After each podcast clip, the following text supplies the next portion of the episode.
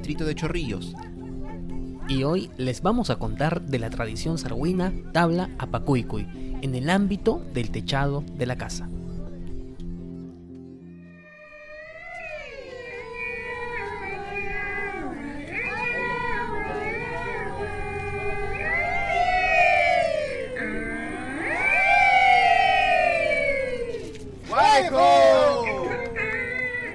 El Hanawi es un canto ancestral del cual se tiene noticia desde la época del incanato, y probablemente su origen se remonte a culturas anteriores.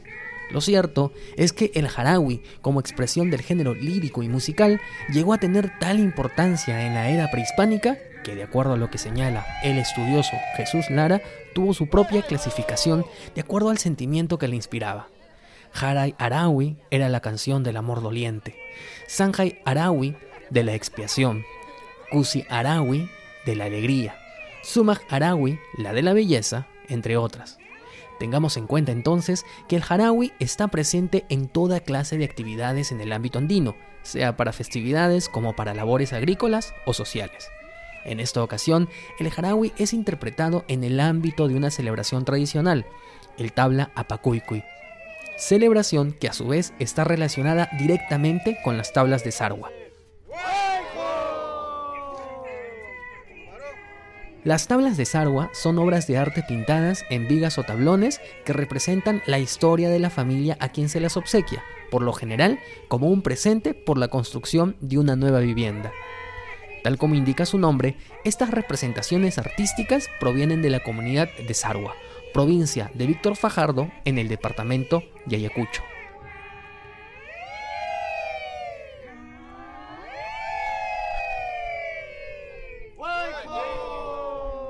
Podríamos decir que las tablas de Sarwa son una suerte de historia familiar pictórica, pero cuya confección no es realizada a libre albedrío. Elaborar una sola tabla requiere de una minuciosa investigación, desde la cantidad de miembros de la familia, los rasgos de los mismos e incluso hasta su vestimenta característica. Todo esto es tomado en cuenta al momento de plasmar la historia en las tablas. Nada puede dejarse al azar.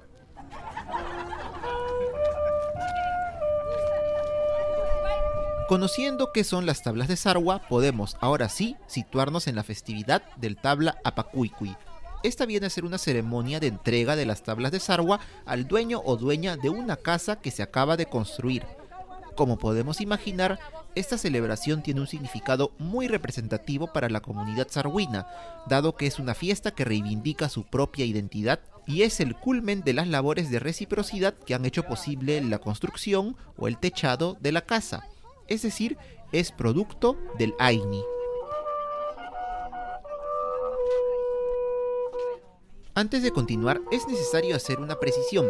Si buscamos datos acerca de esta tradición, encontraremos no solo el nombre de tabla apacuicui, sino también el de tabla apaicui. La diferencia radica en la cantidad de tablas de sarwa que se entregan durante la ceremonia. Si es una sola, se denomina tabla apaicui, pero si son dos o más, entonces se denominará tabla apacuicui. Y en esta ocasión tuvimos el honor de ser invitados por Violeta Quispe Yupari, artista sarguina, al primer tabla apacuicui celebrado en Lima, en este caso en las Delicias de Villa, distrito de Chorrillos.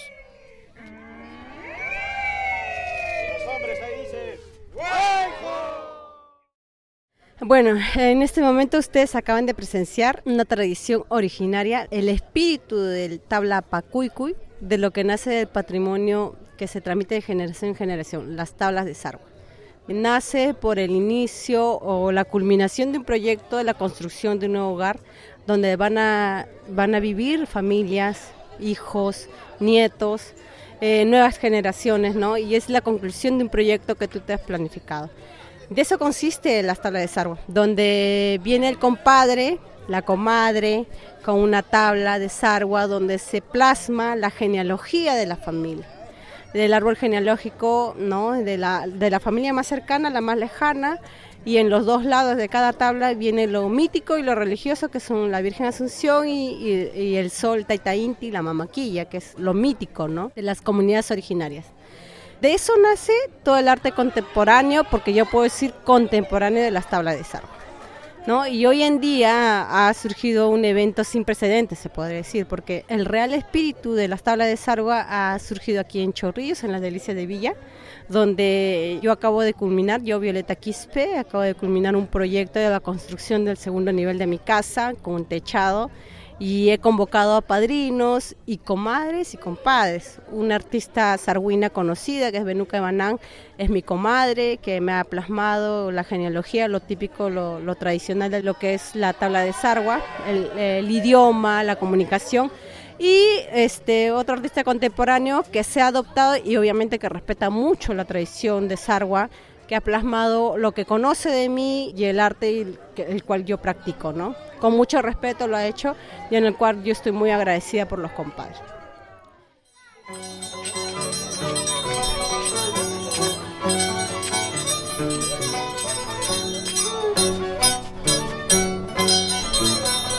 Como parte de la celebración, escuchamos el sonar de las tijeras de los tradicionales danzak o danzantes de tijeras, Hemos de confesar, muy gratamente sorprendidos, que fue la primera vez que presenciamos la participación de una Warmi Danzak, es decir, una danzante mujer. Violeta nos contará un poco de ello, así como también de cómo la participación de los Danzak en el tabla Apacuicui está relacionada con uno de los pilares de la cosmovisión andina, la reciprocidad.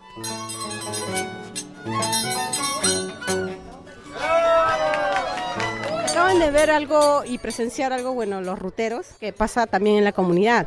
¿Qué es lo que pasa? Que en Sargua mismo, cuando vienen eh, tradiciones externas, tanto de lo músico tradicional, los adoptan como propios. ¿no? En Sargua, por ejemplo, adoptan el arpa y violín, que es de Puquio, de, otro, de una tradición externa, pero lo adoptan como suyas y les gusta y ya como que lo preservan para otras tradiciones y acaban de ver las danzas de tijera, en el cual yo tengo mucho orgullo de presentar a Perlita de Ayacucho, que es una danzante guarmidanza de la primera generación, que ha bailado con el maestro Joronta y me han regalado su danza, han hecho un pago a mi techo, como la bendición y la conmovisión, porque se dice mucho que se conectan con los apus. Y los apus entre apus tienen así como una telepatía, al igual como las conexiones de redes sociales, igual, los, los, cerros se conectan, ¿no? Y ellos han hecho como un pago a la tierra, a mi techada, ¿no? Han hecho una inauguración con pago a la coca, bendición en ese espacio, ¿no? Que, es, que se podría decir el, camino de la cultura que me ha llevado y a conocer a otros artistas tradicionales y en el cual hemos actuado en algo que es la cosmovisión andina, que es el Aini, ¿no? Que vienen y ellos me dicen, bueno, te conozco, te respeto, te aprecio y hoy por mí, mañana por ti. Ese es el AINI, ¿no? Amigos, amigas, a todos, todas, todes, gracias, gracias por estar aquí. Estoy muy contenta de poder estar aquí con su presencia. Sin ustedes no hubiera sido posible todo esto.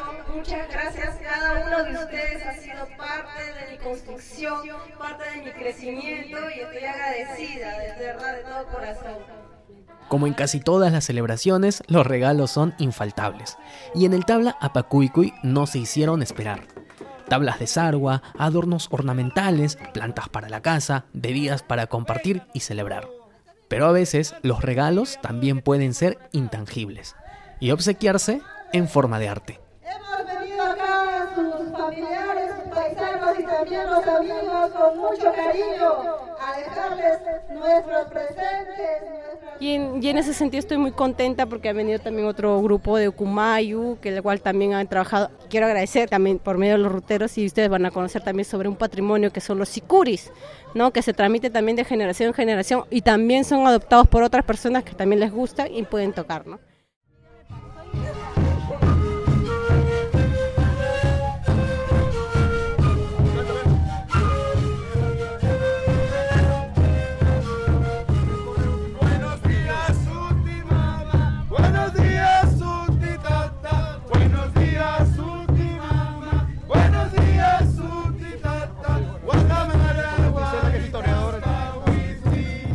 Llegó el momento de los padrinos. Como sabemos, el lazo que se forma con una madrina o un padrino es fuerte y simbólico, y esto sin necesariamente tener algún parentesco o vínculo consanguíneo. Lo bonito de esta conexión es que elegimos a nuestros padrinos porque queremos que sean parte de nuestra familia o de nuestras vidas.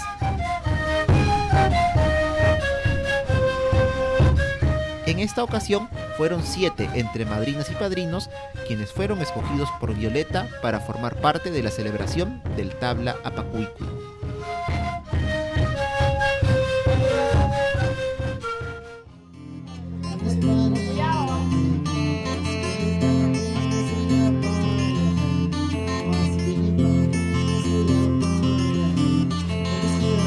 Y ha habido esa adaptación bien chévere ahí en este espacio, ¿no? Y en el cual yo tengo mucho orgullo de presentarles aquí a las personas que me han venido, mis allegados.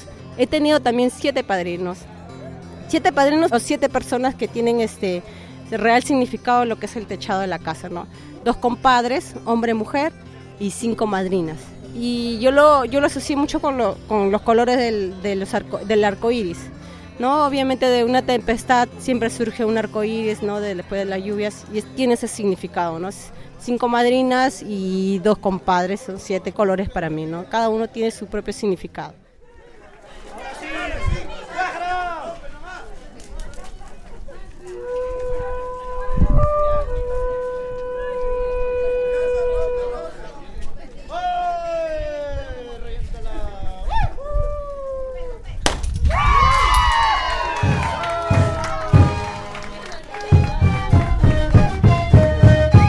Aunque el tabla apacuicuy es una tradición netamente sarguina, bastante popular en su lugar de origen, esta vez tuvimos el honor de presenciar el primero que se haya realizado en Lima, ciudad en la que existe una importante comunidad sarguina, concretamente en el distrito de Chorrillos. Es aquí en donde Violeta, al igual que otros artistas de Sargua, tiene su taller y trabaja día a día para mantener viva la ancestral tradición de su pueblo.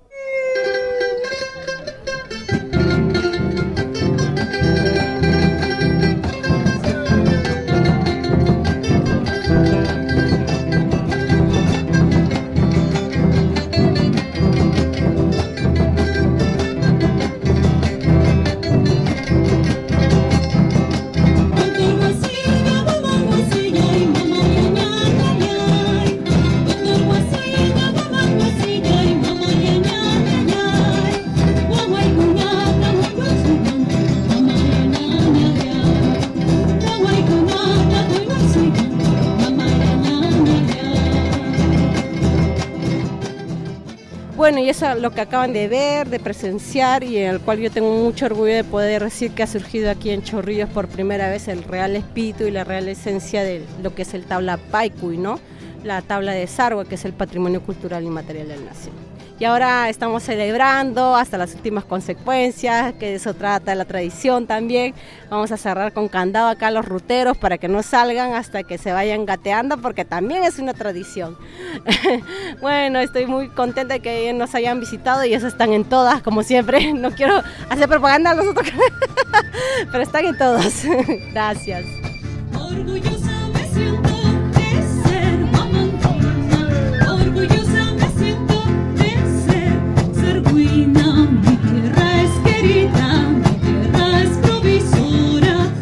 Gracias Violeta por invitarnos. Y gracias también a quienes escucharon esta edición especial de Por las Rutas de la Curiosidad. Nos reencontramos. Cuando uno recorre todos sus caminos, cuando uno recorre todos sus caminos,